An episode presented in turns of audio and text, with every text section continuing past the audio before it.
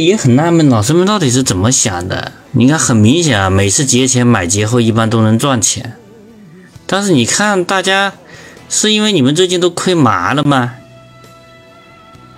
然后大家这个今天都不出手，导致今天涨停板没几个，还是说这个这个单纯的不看好行情这种的？不是我我我不关心它节后指数涨跌啊，我说的就是，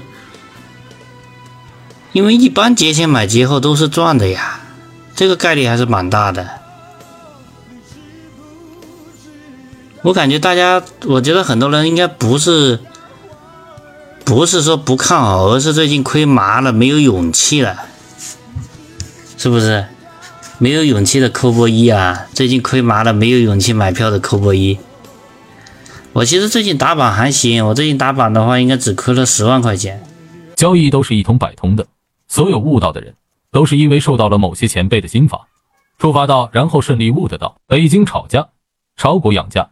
徐翔等四十八位一线游资悟道心法已经整理在下方小黄车，希望能帮助到有缘的你。